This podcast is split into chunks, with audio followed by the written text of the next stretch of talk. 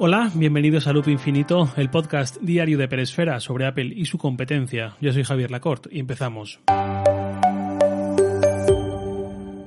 Ayer fue la presentación de un smartphone de Poco, esta su marca de Xiaomi, concretamente el Poco X3 NFC.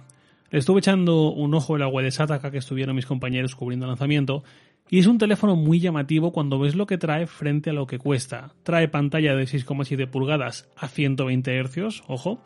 Proporción 20 novenos, ya estándar, HDR10, un Snapdragon 732G, que de hecho Qualcomm ya habló en la presentación de este procesador hace poquito, de que iba a llegar un teléfono en muy poco tiempo de la marca Poco, creado en paralelo, tomando como base este procesador y tal.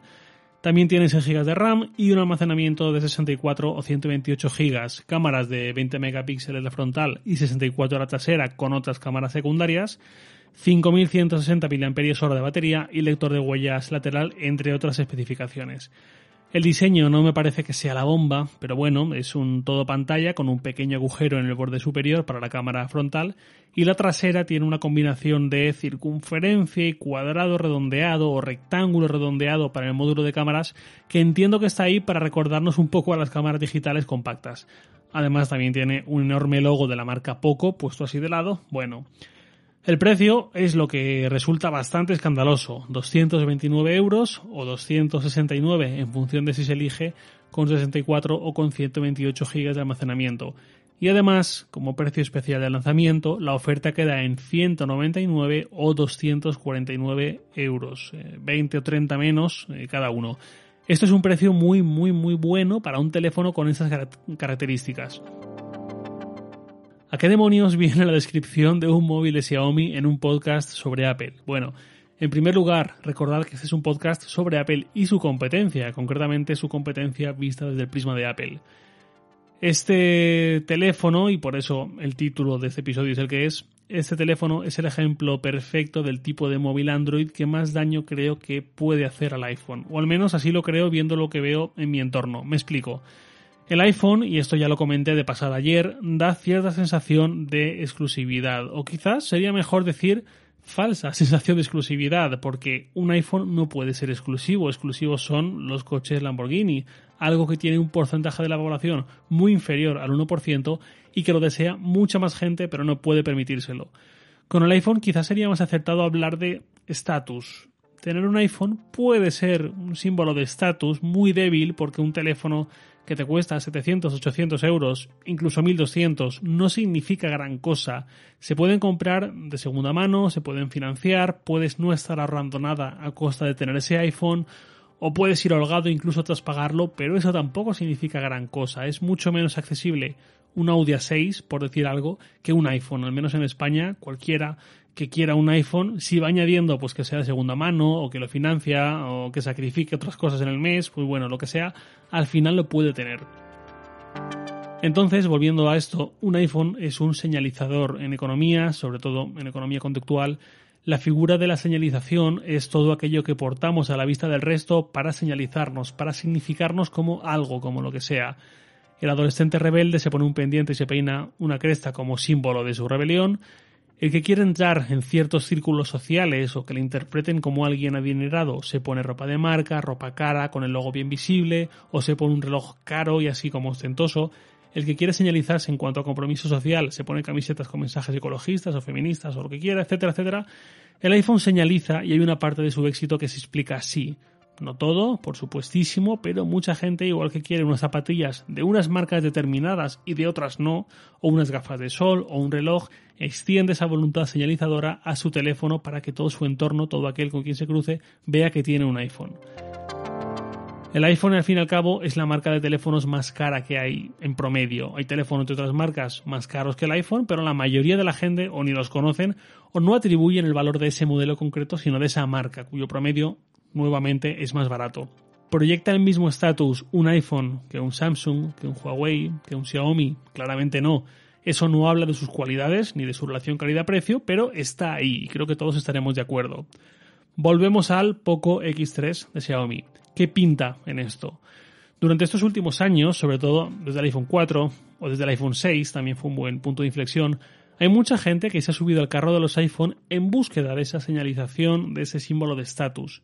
Sin embargo, no ha anhelado esta experiencia Apple completa, no ha comprado un Mac, tampoco un iPad, ni un Apple Watch y quizás tampoco unos AirPods. De hecho, lo mismo ha comprado alguna pulsera inteligente de estas más baratas, o unos auriculares tipo AirPods que cuestan 6 veces menos.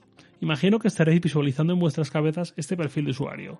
Tengo un iPhone, cuando llega el momento lo reemplazo por otro iPhone, pero no voy más allá con el ecosistema de Apple. Esta gente, este perfil de cliente, en muchas ocasiones llega un momento en el que se cansa, porque empieza a priorizar otras cosas, o por edad, por momento vital, por lo que sea, eh, le deja de llamar la atención esa novedad que fueron los smartphones en general, el iPhone en particular en su momento, pero que ya tenemos todo muy asumido y se acaba bajando del carro del iPhone. En ese momento, móviles como este Poco X3 son el caramelo más goloso que puede tener este tipo de usuario.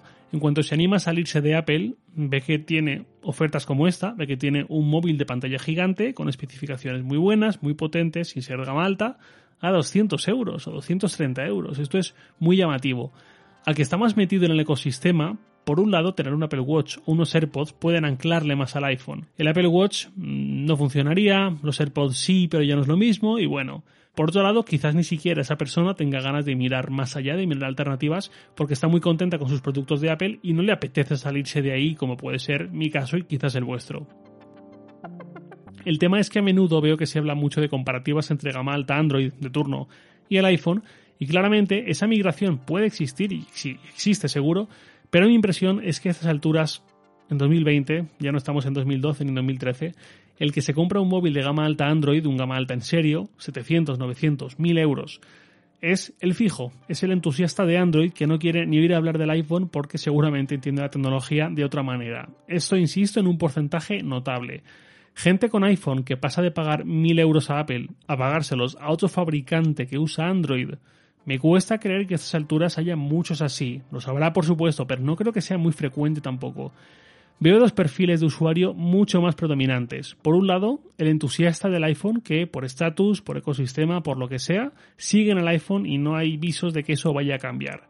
Y por otro lado, el que llega un momento, por mil motivos distintos, en que decide pasar a móviles más económicos. Y ahí, en el Poco X3, veo el ejemplo perfecto de alternativa muy tentadora al que acaba yendo este tipo de usuario.